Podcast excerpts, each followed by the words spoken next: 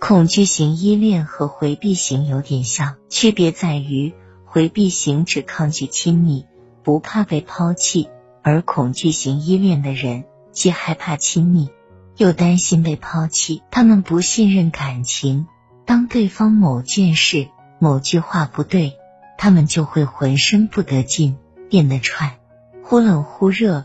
希望对方可以注意到自己，来哄哄自己。当两个人重归于好，恐惧型依恋，他们自己又不舒服了，就像是本能的抗拒这种亲密，于是陷入无解的循环。你和疏离型依恋的人不同，你知道你也需要亲密关系，你知道你也需要依赖他人，但一方面你又害怕和人过分亲近。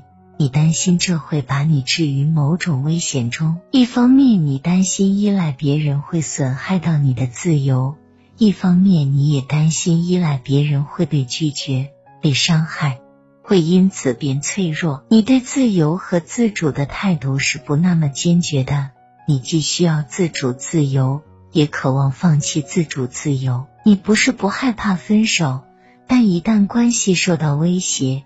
你就假装你从来没有依恋的需求，而且把你自己的感受埋藏起来。你会压抑他们，有时候甚至自己都感受不到他们。但这些需要和感受是存在的。你很可能会感受到另外一种焦虑，即你可能没有爱的能力，或者你再也得不到真正亲密的关系了。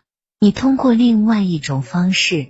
释放自己的负面情绪，教你快速建立恋爱理论体系，达成完美的恋爱关系。感谢收听妖言夜听恋爱妙解，请打赏、点赞、关注和分享。